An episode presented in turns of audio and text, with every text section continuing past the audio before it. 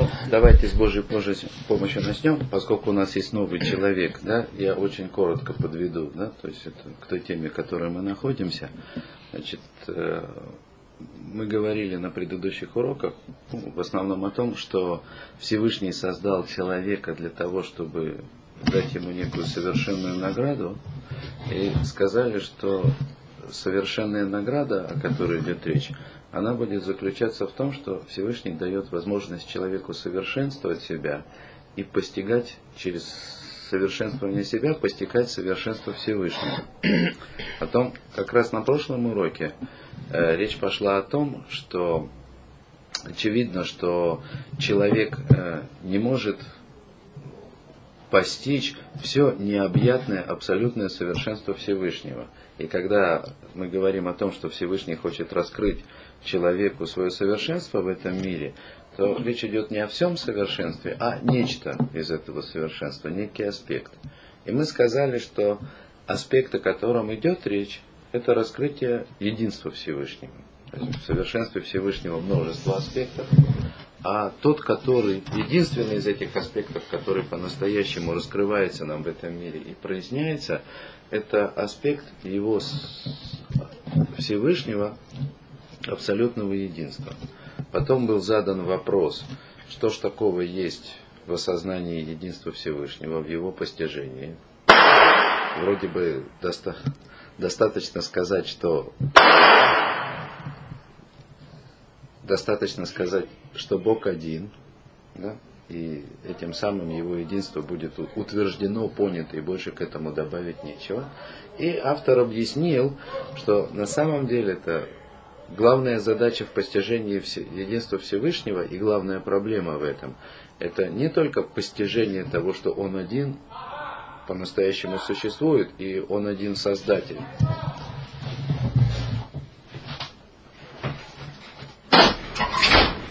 Будет душно, мы задохнемся. Сейчас там успокойся. Да, мы потом откроем. Вот. Так вот, главная, главная задача и главная проблема в постижении единства Всевышнего это не осознание э, того, что Он один по-настоящему существует, и только Он один сотворил этот мир.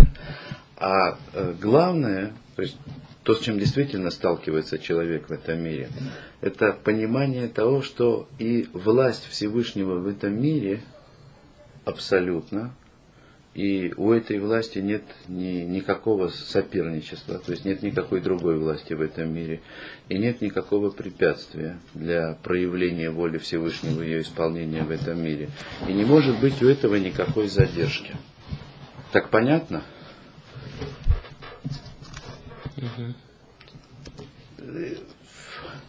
То есть, в принципе, да, то есть главная проблема человека в мире, да, это не признать Творца, да, или осознать, что только он сотворил этот мир, и больше никто. А главная проблема человека в этом мире осознать, что все, что в этом мире происходит, происходит только по воле Всевышнего. Это предисловие. Дальше автор говорит, что в конечном итоге это осознание, это осознание сводится к отрицанию, то есть к пониманию, к отрицанию неких основных ошибочных утверждений есть фундаментальные ошибочные утверждения, в которых так или иначе ошибаются все. То есть никто не понимает по-настоящему да, ошибочность этих утверждений. И истинное прояснение единства Всевышнего в этом мире – это постижение ошибочности тех самых утверждений. Таких утверждений всего пять. И сейчас мы начнем, сейчас мы начнем с ними работать. Хорошо? Э, я, пожалуй, знаете, что сделаю? Я открою вот эту дверь хотя бы, да?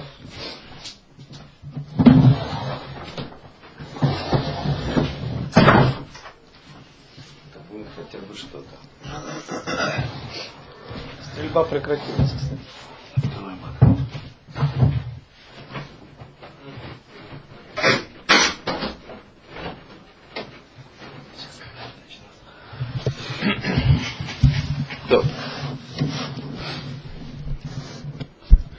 Так и начнем с 13 страницы, но не последний абзац, а предпоследний. Так, я сейчас буду читать, как обычно, оригинал и переводить его. Вамнам айкар айдия азот, уляпоки меминей сварот, раот анафлин бельвавод бнеадам. То есть главное в постижении этого, имеется в виду единство Всевышнего, это опровержение э, дурных мыслей, да, то есть или дурных мнений, неправильных мнений имеется в виду, которые, которые зарождаются в сердцах человеческих. Мехем шенафлоу белеф авдея вода зара, то есть есть такие, которые были заблуждения, которые имели отношение к идолопоклонникам. Мехем белеф ров амон амаарец. Значит, есть заблуждения, которые характерны для большинства простолюдинов. Простолюдинов имеется в виду не те, кто работает в поле или на заводе, а те, кто... Обыватели. Обыватели, да. Какое бы высокое образование они не имели. Мехем белевев гоя арец, то есть есть заблуждения, характерные для народов мира. У Мехем белев поше Исраэль решойни машер ишхиту ласов. И есть заблуждения, которые характерны для даже древних злодеев Израиля, которые совершали великие преступления. Понятно, что это классификация, сама классификация, а, кому принадлежат эти характерные ошибки, она выглядит достаточно странной. Обыватели, идолопоклонники, народы мира. А что это единую классификационную признак. Совершенно верно. Вот. Совершенно верно. Совершенно верно. Но мы начнем с заблуждений, а потом, если будут вопросы еще, да, то потихонечку мы разберемся. То, Ин Авде Авадазара, Аюмиш именим. Так вот, идолопоклонники, они принадлежали к двум видам. То есть в заблуждениях, которые характерны для идолопоклонников, мы найдем два вида заблуждений, два основных. Ну вот первый вид. Мина решен, то есть первый вид, хашву, шакадуш боруху, на алеми на дворим ашфили, в эйна мабит богем. Значит, первый вид идолопоклонников посчитал, что Всевышний, он возвышен, далеко возвышен, да, слишком сильно возвышен над низменными вещами, имеется в виду над тем, что происходит в нашем мире, и поэтому вообще не смотрит на них. Ну, то есть, другими словами, вообще не обращает внимания. То есть это утверждение означало примерно то, что да, есть Создатель, единый, неделимый, который один, только он сотворил этот мир. Ну, с непонятными, наверное, им целями. Но сотворив этот мир, он перестал обращать на него внимание. То есть этот мир, сотворенный им же, перестал его интересовать. Кто же этим миром управляет? Значит, дальше сказано так. В Ешахерем Тахтов есть другие вместо него, которых он как бы назначил вместо себя, поставил вместо себя. Гем Гема Кахаве Шамаем Векселейхим. Это звезды небесные, созвездия их, Сарейхим, Векольцваам, князья, ну, имеется в виду ангелы, да, со всеми их воинствами. То есть некие духовные сущности, вполне возможно сотворенные также Всевышним, которым он передал управление всеми процессами, которые происходят в этом мире. Шехем, то есть вышеперечисленные, они, то есть вот эти вышеперечисленные, Машгихин Балам, только они наблюдают, ну, то есть, соответственно, управляют всем происходящим в этом мире. Валькен Емиду легема водот, и поэтому они установили им служение. Асулехем мизбахот, построили им жертвенники, легем избиху в легем иктиру, им приносили жертвы и им приносили воскурение, лямших мехем ашпаале таолатам, для того, чтобы получить от них да, некое влияние, которое им было нужно. Вот. То есть, о чем идет речь? Да?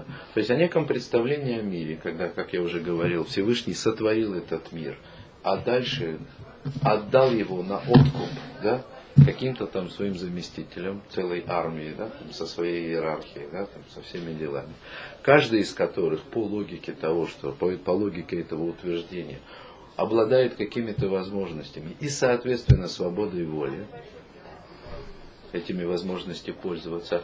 И поэтому, если человеку нужно, да, то есть в этом мире достижение каких-то целей, то, э, то ему нужно договариваться напрямую с конкретными чиновниками, которые отвечают за те вопросы, которые ему нужно решать.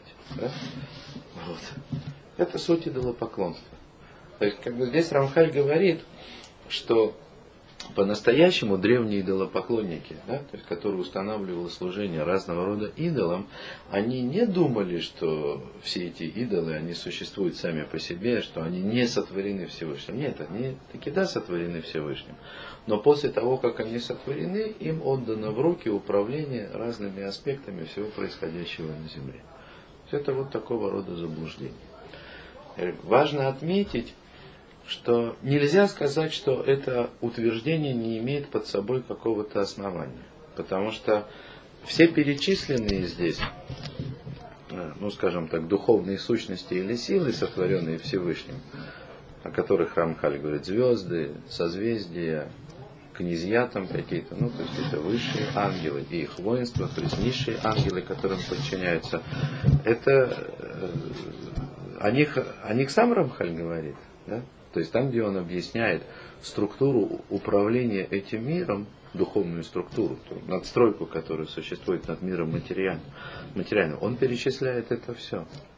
И сам Рамхаль объясняет, что то влияние или проявление воли Всевышнего, которое управляет всем этим миром, оно проходит не напрямую в наш мир, где мы находимся, а осуществляется через действие вот этих самых вот вещей, о которых говорится.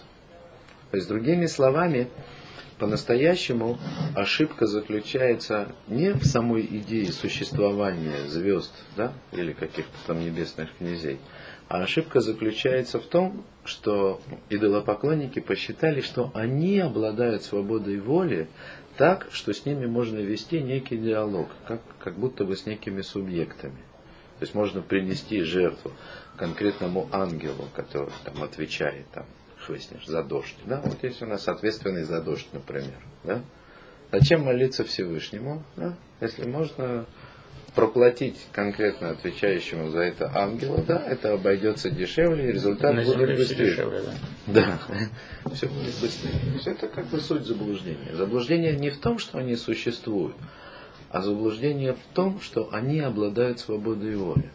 То есть, как бы, прежде всего нужно обратить... Тоже компьютер. Э, ну, можно так сказать. Можно так сказать. Но я хотел отметить такой факт, да, что как бы сам образ, сам способ, которым Всевышний сотворил этот мир и который, которым он управляет, он позволил существовать этому заблуждению. То есть, создавая мир так, как он создал, Всевышний как будто бы дал возможность ошибиться именно таким образом. Понятно?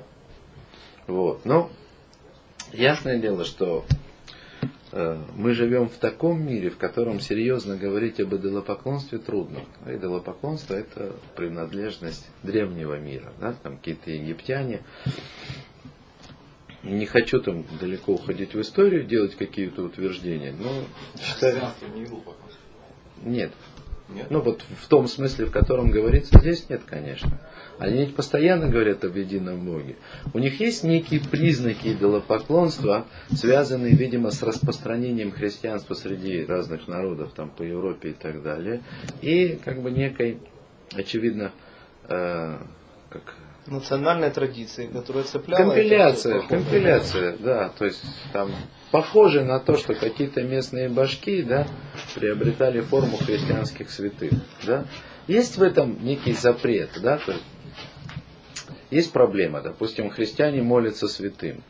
Мы не можем молиться нашим святым, это запрещено, да, даже когда еврей там идет молиться на могилу праведника, то он всегда должен помнить о том, что он не будет молиться праведнику или кому-то там еще, он будет молиться Всевышнему. Зачем ему идти на могилу праведника? Чем плохая синагога, это другой вопрос, да, там, или другое место. Но это, да, то есть есть в этом элемент идолопоклонства, он присутствует. Но это не основа его. Да? Это же понятно, что христиане не считают, что Всевышний отстранился от управления мира да, и передал решение конкретных вопросов конкретному святому. Наверное, да, то есть в теории своей они считают, что этот святой может помочь в каком-то вопросе. То есть тоже помолиться Всевышнему. Что у него контакт лучше. Ну, вроде того, да. А не то, что он принимает какое-то решение. Тем более, что о христианстве здесь будет сказано отдельно. Так вот, э, что я говорил, да, что такого рода идол, идолопоклонство это принадлежность древнего Египта, Вавилонии, может быть, еще каких-то стран. Ну вот, мое ощущение, я бы даже сказал глубокое убеждение, да, что Египет, ну, в нашем понимании, скажем так, современного человека, который живет в мире развитых технологий, да, то есть нам кажется, что жизнь египтян была очень примитивной. Я думаю, что это не так. На самом деле, вот идолопоклонство, упомянутое здесь, это было на самом деле технологии египтян. Да? То есть они решали свои вопросы не через э, создание там, всякого рода материальных машин там, и механизмов. механизмов и так далее. Они решали свои вопросы через регулировку отношений так, с духовными, с духовным чиновничьим аппаратом, назовем это так. Да? Такое у меня убеждение. Да? Есть для этого основания и в Талмуде, и так, скажем, в моих наблюдениях за историей. Но сегодня это не наша тема, я хочу продвинуться по ошибкам. То есть это первый вид идолопоклонства. И это первое заблуждение. Миншини, второй вид идолопоклонства, то есть это уже 14 страница, Амру Хасу Халила, то есть они сказали, не дай Бог, тоже идолопоклонство, но другого рода. Штей Рушуйодхем. То есть были такие идолопоклонники, которые сказали две власти. Есть две власти в этом мире. Не множество, да? Нет чиновнического аппарата, да? Но есть два источника власти. Эхад по эльтов, один источник, он делает добро. Вехад по эльра, а второй делает зло. То есть вот такие черные и белые, такой иньянь китайский, да? Все переплетено. Беамрам, то есть они утверждали, то есть здесь Рамхаль хочет объяснить, почему они так думали, на каком, они, на каком основании они считали так. Э, то есть они говорили, «Эйн эпрах было абхо». То есть мы не видим никакой противоположности, ну то есть никакого явления, у которого бы не было противоположности. Действительно. Если мы посмотрим материальный мир, да, то у всякой вещи есть своя противоположность. Всякое действие вызывает равное по величине, противоположное по направлению противодействия. Если есть плюс, значит есть минус. Если есть черное, значит есть белое. Ну, в общем, во всякой вещи есть противоположность. Есть добро, есть зло, бывает жарко, бывает холодно, да, бывает сытно, бывает голодно и так далее, и так далее, и так далее. Да? То есть на всякую хорошую вещь есть как противоположность отсутствие этой вещи и, соответственно, неприятности, связанные с его отсутствием. Да? Или там наоборот, есть всякое, значит, всякого рода угрозы для человеческого существования. И с другой стороны, есть разные способы там, этих угроз избежать. И и нельзя сказать, опять же, что вот этот нижний мир, материальный мир, в котором мы живем, устроен не таким образом. Он именно такой. То есть мы живем в мире, в котором добро и зло уравновешены, переплетены друг с другом, так что невозможно отделить одно от другого. То есть, другими словами, для этого заблуждения в мире тоже есть основания. Да? То есть опять Всевышний создал мир да, таким образом, что есть основания для вот этого заблуждения второго рода. Вот. И далее. Убегето акелис барахшмота хлитатов. То есть, и поскольку Создатель благословенный, он абсолютное добро. И хасвашалом канигдо мишу тахлитара. Значит, соответственно, если есть совершенный Создатель, который делает добро, то для того, чтобы мир был таким, как мы его видим, следовательно, против него должно быть некое абсолютное зло, которое постоянно ему противодействует. Такая логика. У Мишнея Макарота Эру, и из двух этих источников, как они считали, Налдота Пиулот Бауламазе рождаются все действия, все события этого мира. Микцатам ли Това, микцатам ли Раа. То есть часть событий она хороша, часть событий плоха. Вегу иньян, и в этом смысл высказывания мудрецов. Санедрин, это в трактате Санедрин. Мипалга ули ила де урмис, мипалга ули тата де аурмис. Это значит от середины и вверх урмис, это значит такое наименование, да, источника добра в этом мире. Мипал гаулетата от середины и вниз, де аорнис, то есть его противоположность, да. Шамара гумина леймеймер. Это высказывание не мудрецов.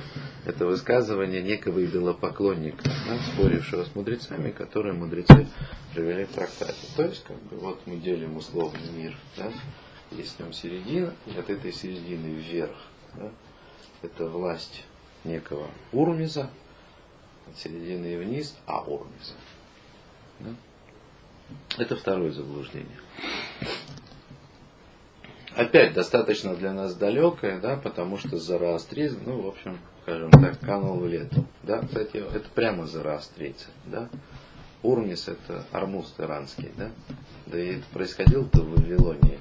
В Вавилонии, в смысле, это территория, диалог, который здесь приводится. В Вавилонии это территория современного Ирака, который был тогда частью персидского государства. Да? То, есть это, то есть наши мудрецы Талмуда беседовали с настоящим зороастрийцам. Да, я бы, наверное, вот, рассказал тоже. Что? По-моему, Кто? Вот, но это не серьезно. Да. Тут мы говорим о серьезных вещах, да. Мы дойдем до того, кем был Фредди Меркьюри, да. Вот. Он не дошел, чтобы стать идолопоклонником. Он скорее относился к обывателям. Да? Вот. Сейчас это вот как раз Третий вид. Да? Э, третий вид. Да, отошли шит. Третий вид. Третье заблуждение. И да, тамона нашим. Это представление множества людей. Шехошвим, шедиврео ламазе, олхим лефиху кот твиим, шиидбия бойр бетахтойним. Так вот, этот вид считает, это заблуждение считает, что все, что происходит в этом мире, происходит в соответствии с природными законами, которые Всевышний вложил сюда. То есть первые два вида идолопоклонничества, они не считали природные законы непреложными. Понятно, да? То есть поэтому они и служили-то своим идолам, потому что они считали, что те по своему желанию всегда могут изменить, отменить действие закона. Да? То есть вот Сейчас мы говорим о третьем, и это, это представление множества людей, да, которые вообще не поднимают глаза к небу, будь то там с ошибочными утверждениями или не ошибочными, да, они просто считают, что все, что происходит в этом мире, просто подчинено законам природы. Вода течет вниз, ветер дует, дождь падает, дождь падает, зимой идет снег, ну, в общем, все действует по закону. Вы что длутам, то есть соответственно, да, что оказывает влияние на самом деле на происходящее в этом мире.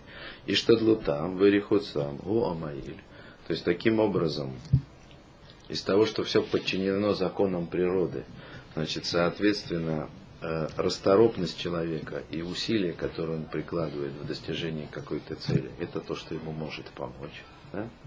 То есть его ситуация, его положение в этом мире зависит исключительно от того, насколько старательно, насколько ловко или умно он использует эти законы природы.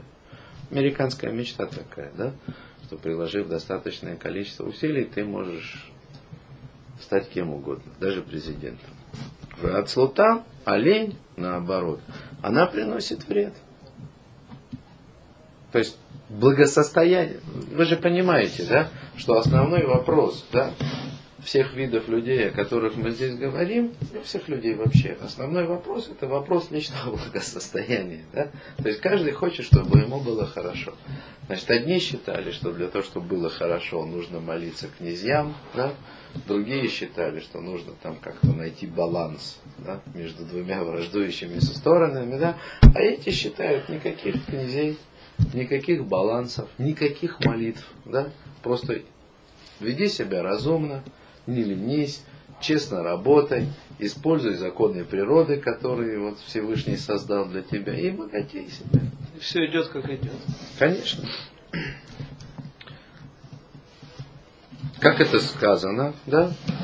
Книга Дворим приводит вот такое высказывание «Кухи вы оцем еди, асали и тахайлязе».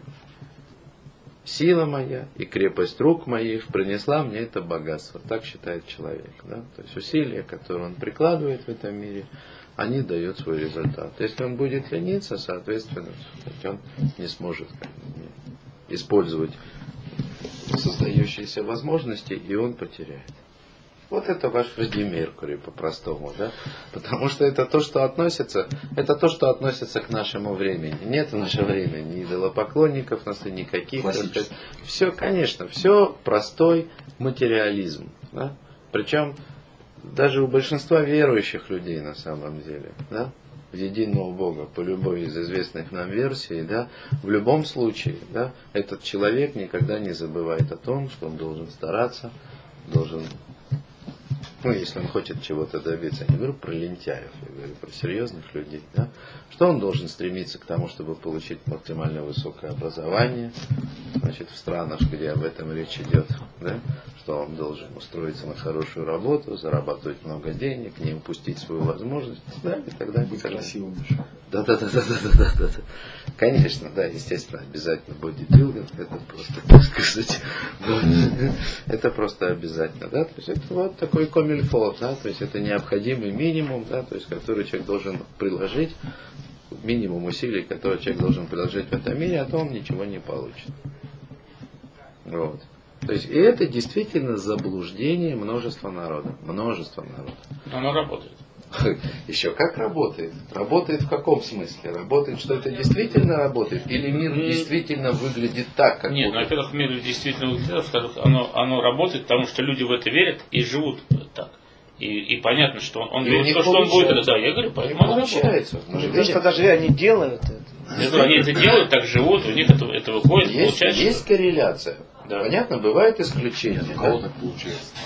Если мы говорим вот об этих, вот, что мы сказали, образование, а, богатый, Ну, Я вот- к примеру сказал. успех, успех, как, как он, как он я- из этой категории выходит. Я к да. примеру сказал. да? Если просто человек простой, это объяснять, как потопаешь, так и полопаешь. Вот и все, как бы, да. Ну, как, как человек. Стрекоза и муравей, да. Ну, Конечно. это как бы...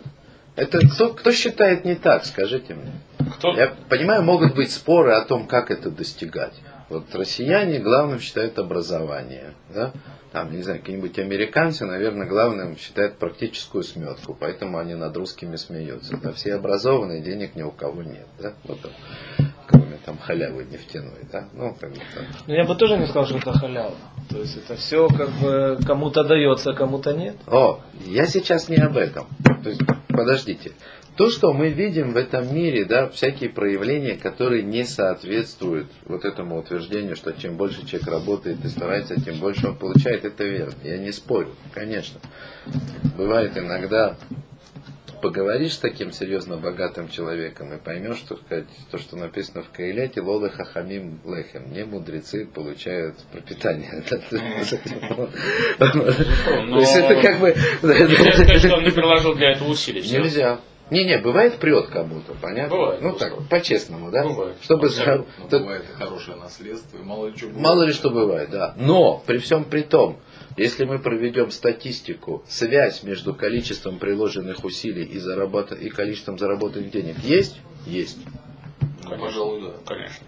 При прочих Просто равных. нельзя при, измерить, да? При там, прочих физи- равных. Физические усилия и моральные, там, да, эмоциональные, они, Это- и они же не сопоставимы. Но внешним и суть. Да, когда человек не спит, Внешним. потому что Внешне. Где-то и нельзя может, он не сильно узнает, Есть- устает есть связь. физически, но Если, если- морально намного если в среднем мы в- в среднем сделаем статистику и посчитаем, люди, у которых есть высшее образование, в среднем зарабатывают больше, чем те, у кого его нет. Очевидно. Конечно. Очевидно. Люди, которые работают 12 часов в день, в среднем зарабатывают больше, чем те, которые 8. Очевидно. Не факт. По-простому так выглядит. Если брать С обывательской точки зрения, опять же. количество да. за час, скажем так, заработанных денег, да, если человек получает там 30 долларов Не, в я- минуту. Ну, вот тогда, тогда просто нужно здесь КПД еще полезные действия. да, Нет, потому что мы можно, не можем сейчас Нету. оперировать. Есть люди, Есть. конечно. если Но- можно но- работать но- 24 часа в сутки, но ничего не процентов. толком не Но вы делать. Поэтому вроде ты работаешь, но... Но вы С согласны, что... точки зрения это с- вот это истина. А как сказано в псалмах, что кого Всевышний любит, он ему дает даже когда он спит. Конечно. С обывательской точки зрения это святая истина. А как же иначе? Проверено. да. Понятно. Даже вот если взять двух воров, да, один работает 5 часов в день, другой только 2. Тот, который Ну, работает знает, 5 куда часов залезть. Зарабатывает больше. Не, важно, все равно по статистике, по большим числам, все равно тот, кто Больше не сказано больше. Знаете, тут еще так. Один первый раз в карман полез и ушел. А второй это делает в 40-50 лет, и все ему сходит с рук. Это Правы, бывает по-всякому. невидимое, как Бывает, бы, бывает по-всякому. Но утверждение, которое здесь утверждается, оно выглядит истинным? Выглядит. Конечно. Но подождите, это только половина утверждения. У него есть вторая половина. О Дамру. И еще сказали. Вообще, вот эта вот обывательская ошибка, да, она потрясающая. Да? Противоречие, да. О Дамру. Еще сказали. А коль талуй бы мазаль. Все зависит от судьбы. Ну, вот то, что вы нам сейчас пытались рассказать. Все зависит от судьбы. У микрей хатла коль. И одно и то же происходит со всеми. В энкам эладерах ТВ. И нет в этом ничего, кроме некой природы. Э, Лоютер. И не более. Им летив, им лейра. То есть каждый, то есть судьба. Что должно случиться, то Полный, случится. фа- полный фатализм, да. На самом деле, да, те же самые обыватели говорят, да, все зависит не от стараний, да, не от образования, не от приложенных усилий, все зависит от судьбы. Тот, кому суждено заработать, заработает, ну, то есть он будет богатым, независимо от того, что бы он ни делал. Тот, кому не суждено, то же самое, что бы он ни делал. Таким образом снимается противоречие. Какая связь вообще между ними? Это же два противоположных Нет, таким образом снимается противоречие как раз. Потому Снимается. что, да, потому что мы не всегда, не всегда видим, что человек работал по учету. Да, Конечно. да, Вот да, не, ну снимаем это просто на самом деле, Не это, это утверждение обычно относится к тем людям, которые работают, ни хрена не делают и объясняют, почему они это не делают. Что, что не делай, если кому-то дается, Знаете, тому дается. Вот Подождите, стойте секундочку. Давайте. Это я объясняет Я, я хочу прояснить прежде всего, почему два вот этих противоположных утверждения отнесены к одному заблуждению. Они противоположны. Почему это не два разных заблуждения? Что между ними общего, прежде всего? Что фундаментального такого? что все предопределено. Нет. Нет, Они нет, нет. считают. Э, Нет, нет. По, первому, по первому утверждению ничего не предопределено. Наоборот, по первому утверждению все зависит от человеческих стараний. По второму утверждению ничего не зависит от человеческих стараний. А и здесь получается не потому, ни по-другому, ничего не зависит от Всевышнего, все зависит от какой-то, природы. да. Природа. Вот какой-то там всего. Природы. Природа, там, Природы. Судьба, природа. И то это природа. Она с одной стороны имеет закон, а с другой стороны она стихия. То есть, поэтому- Нет, нет, нет, нет. Я бы назвал это так. Это просто то, что эти утверждения различаются тем, только на какую природу человек смотрит. То есть первое утверждение смотрит на простую физическую природу, которую мы все изучали в советских школах, которая нам понятна. Как. То есть мы представители западной цивилизации, да, э, для которого характерно утверждение «Кохи вецам юди асали тахай лязек». То есть мои старания, мои усилия, они приводят меня к результату. Мы, скажем, ну, то есть по, по рождению, по происхождению мы носители западной модели. Одновременно с нами в мире существует восточная модель. Фатализм. Вообще от человеческих усилий ничего не зависит. Все судьба. Все судьба. Какой смысл тормозить, если не суждено разбить сердце, завис, не суждено проехать. Да, совершенно верно. Совершенно верно. Но кто жил в Израиле, тот очень хорошо знаком с такой точки зрения. То есть у человека нет никакой ответственности ни за его слова, ни за его поступки, потому что есть некая природа, не физическая, есть некая природа как бы духовная, астральная. Не субъекты, не ангелы или там какие-то источники добра и зла, с которыми можно разговаривать. Нет, природа, немая, да? Либо физическое, с которой человек контактирует и получает или не получает результат, либо некое духовное, которое просто определяет судьбу этого человека, и он не может ее избежать. В любом случае человек ни перед кем не отвечает за свои поступки. Да? Он либо просто использует возможности, которые у него есть, которые ему дает природа, либо подчиняется этой природе. Ну, то есть мы здесь по-разному, эти, эти точки зрения по-разному определяют природу в отношении к человеку. По одному человек над природой может ее использовать, по другому человек под природой. Он влеком этой природой, ничего не может изменить, но в любом случае и то, и другое природа, не обладающая никакой волей, ни сознанием, не с кем разговаривать, нечего просить, не перед кем отвечать, нет никакого суда. А это всего лишь подход – то есть тот, кому на месте не сидится, да, и тот, для кого, так сказать, смысл жизни в том, чтобы действовать, да, чего-то там такого добиваться. Ну, фактически западный и восточный. Конечно, запад и восток. Запад и Восток. Подождите, я еще вам скажу, откуда это взялось.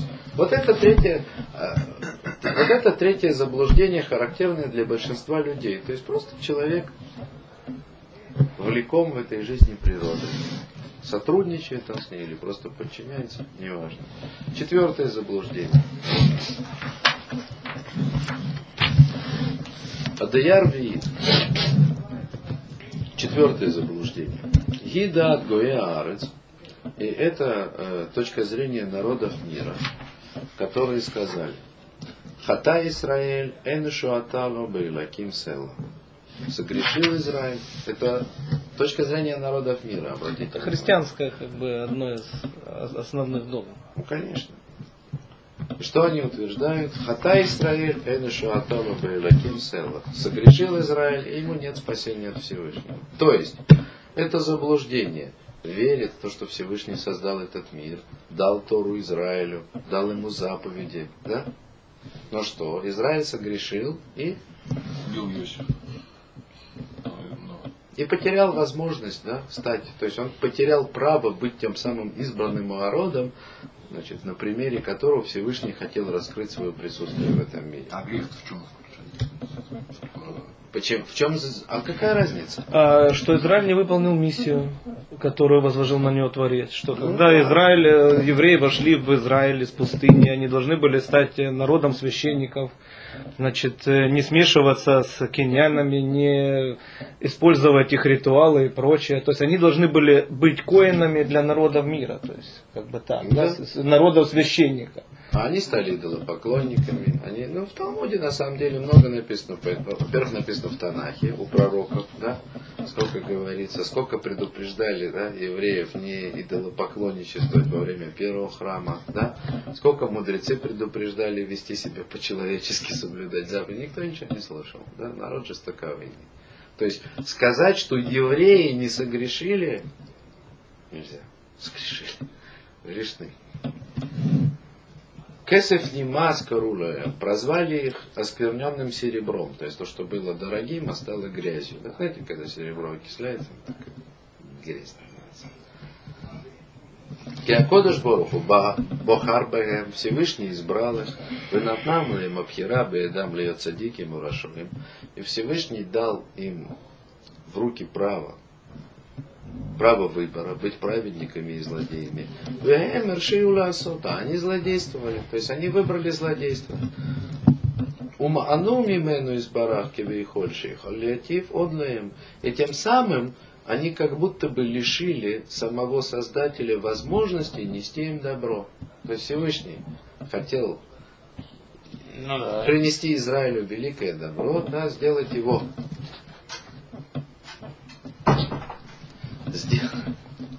сделать его, хотел, хотел сделать его как бы примером, народом священником для всех народов, на том раскроется единство Всевышнего, и в этом дать ему заслугу. А они оказались недостойны столь высокой цели, да, пришлось от них избавиться. Как говорят христиане, мы новый Израиль. Ну, конечно, Они говорят, Киньян, у нас завет. Киньян, как сказано, да? Цур Юадехатеши. То есть твердыню, породившую тебя, ты ослабил. То есть то, что тебя породило, ты сам лишил силы. То есть Израиль лишил Всевышнего возможности принести им добро своими дурными поступками. Вы ухрах лаазофатам, вы лахлифам был маахерит. И поэтому Всевышний вынужден оставить их, оставить в смысле отвергнуть, и заменить другим народом.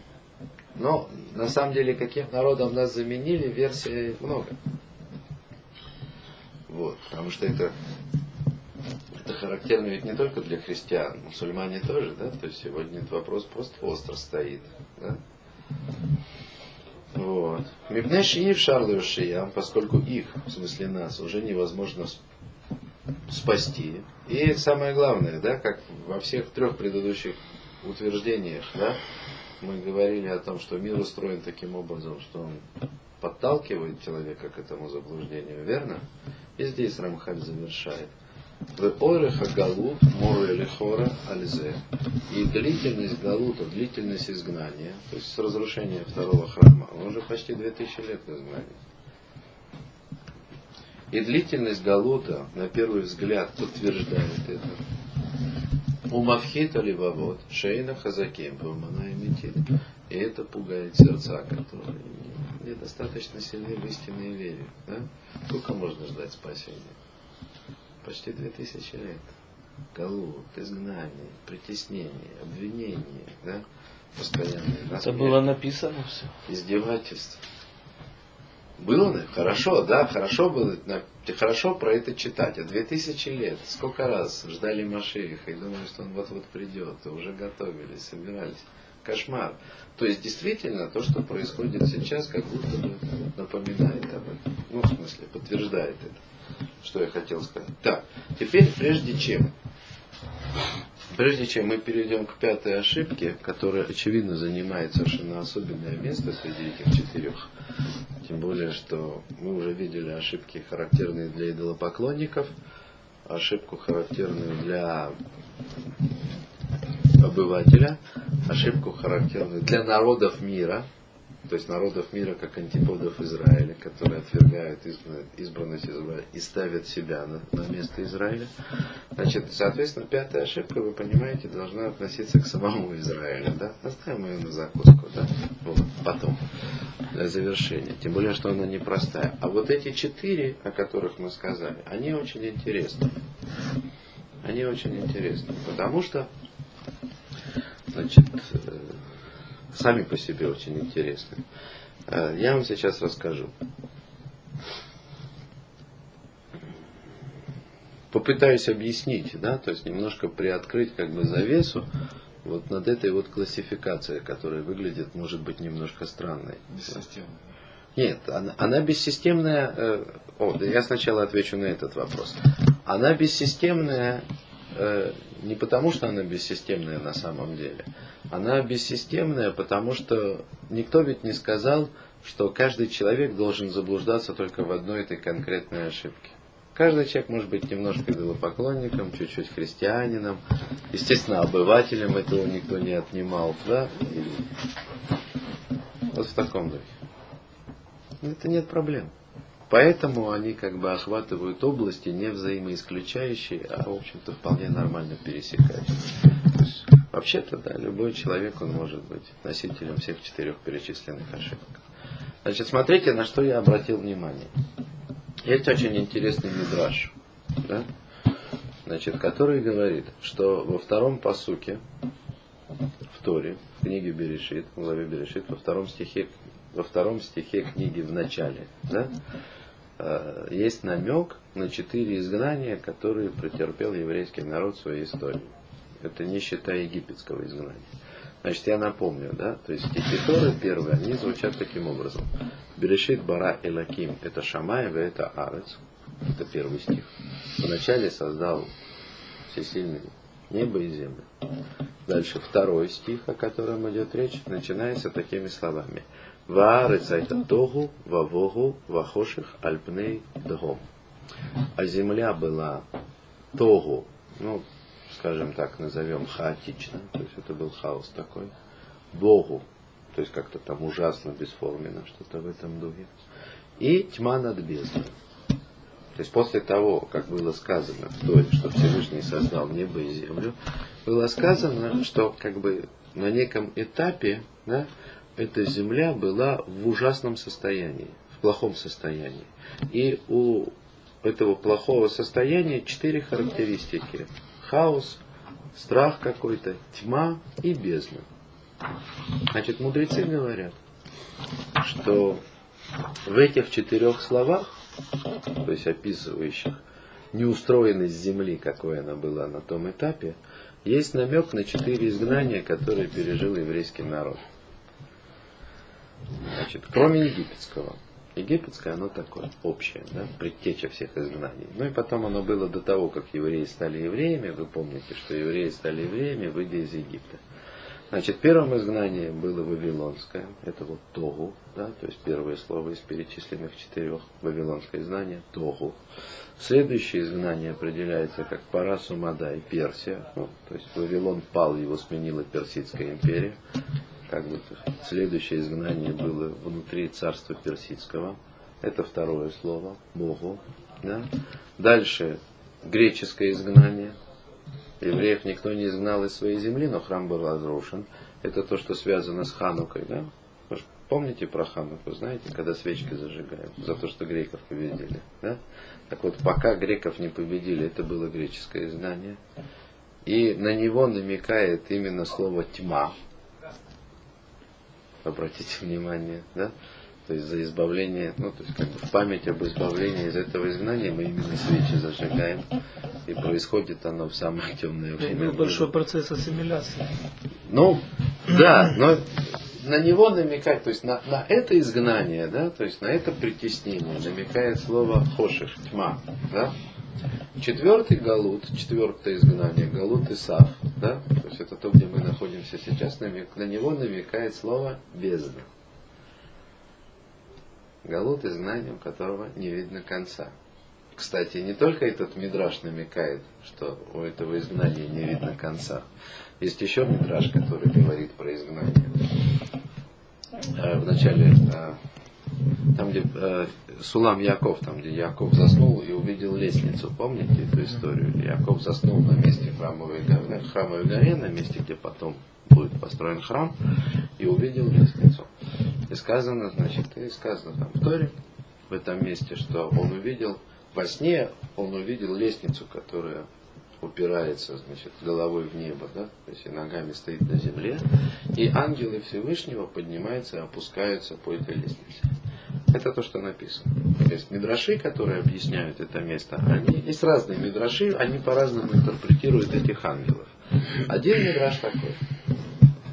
Что значит ангелы спускаются и поднимаются по этой лестнице? Видел Яков сначала ангела Бавеля, то есть Вавилона, который поднимается на 70 ступеней, а потом спускается.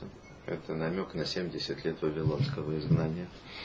Потом он увидел ангела Параса Персии, который поднимается на 50 ступеней и опускается. Значит, это намек на 50 лет. На 50 лет изгнания в Персии. Потом он увидел ангела Явана, в смысле греков, да, который поднимается на 200 ступеней, опять спускается. Это 200 лет вот этого самого греческого да, пленения, назовем это так, на конец событий. А потом он увидел ангела дома или Исава, да, который поднимается, поднимается, поднимается и не спускается. И он во сне своем, он не видел, как этот ангел спустился. То есть он проснулся в страхе. То есть увидев, что ангел Исава не спускается, он в страхе проснулся.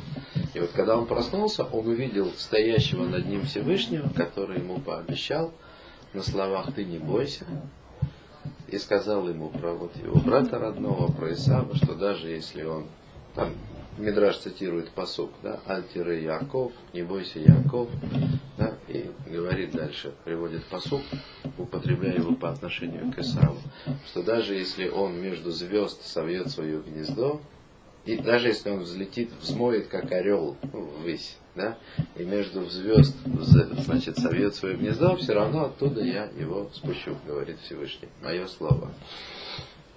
И что мы видим в этом Мидраше? Что мы видим?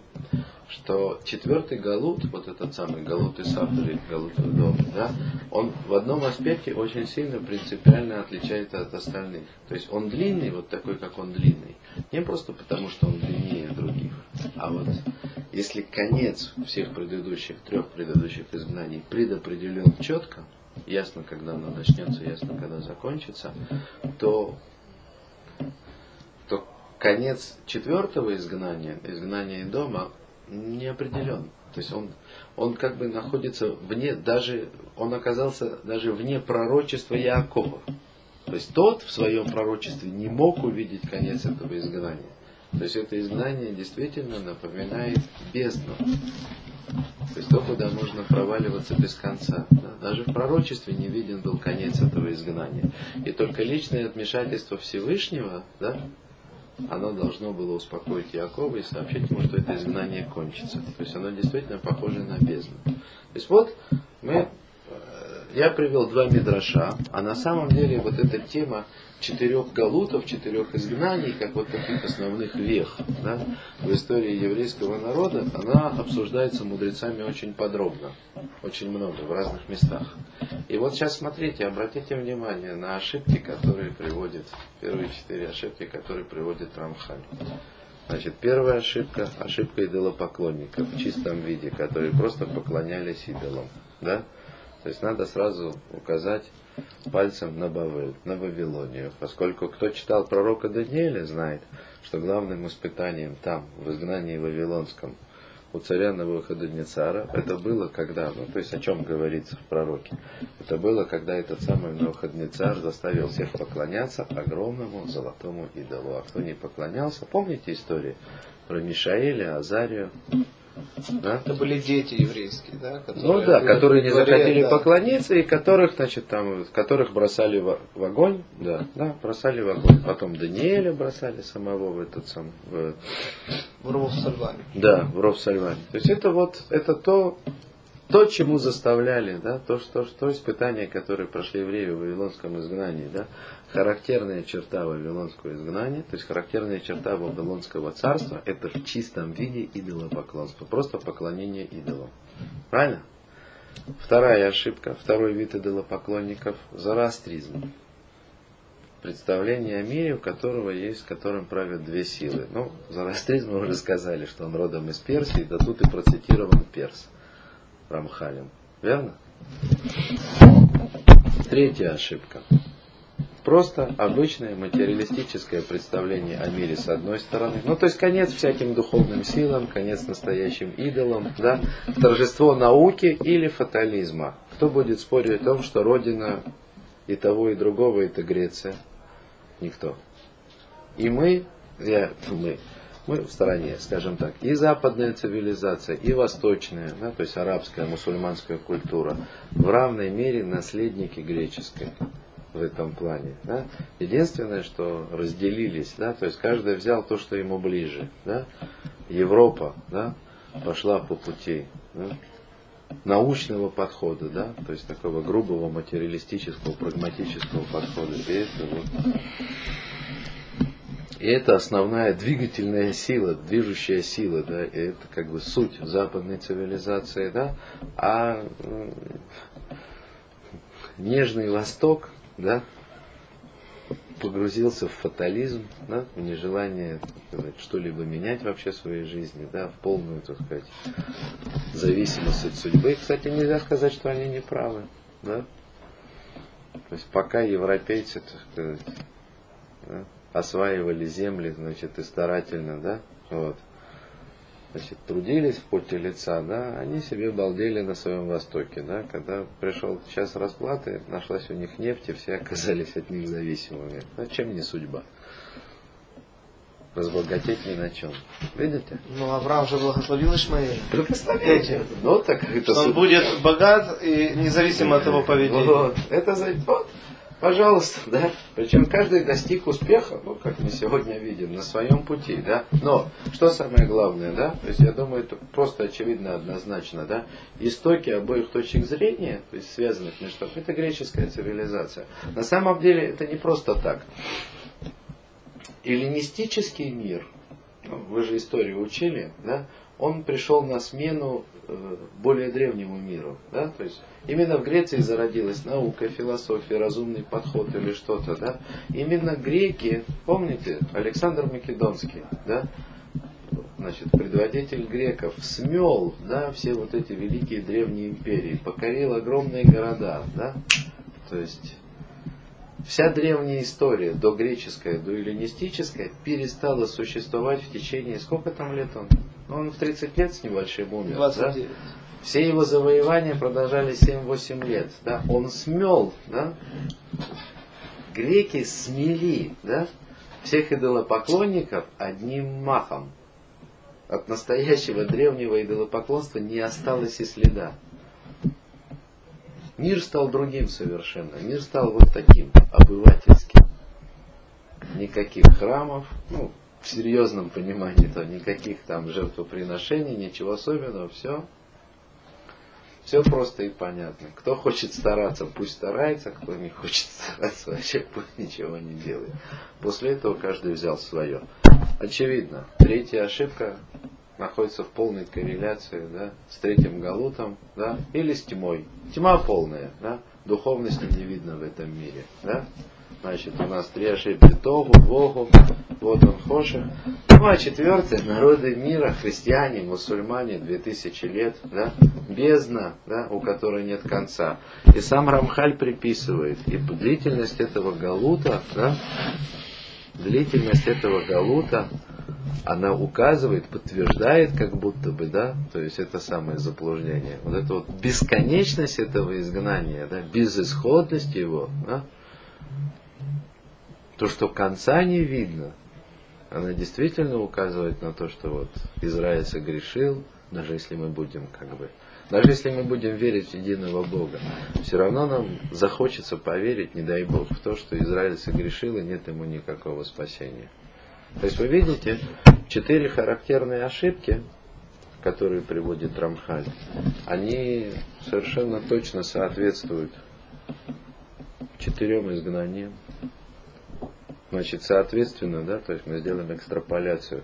Они соответствуют четырем словам во втором стихе книги Берешит, которые описывают, насколько несовершенен был мир после того, как его создал Всевышний.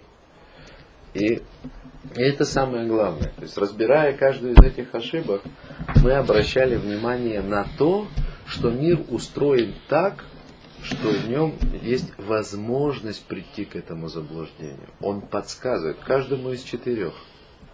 Верно? То есть мир несовершенен.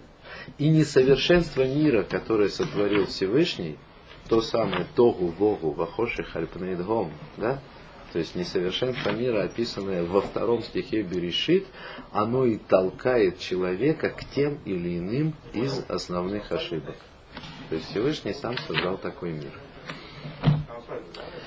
То, собственно говоря, на этом я должен завершить сегодняшнюю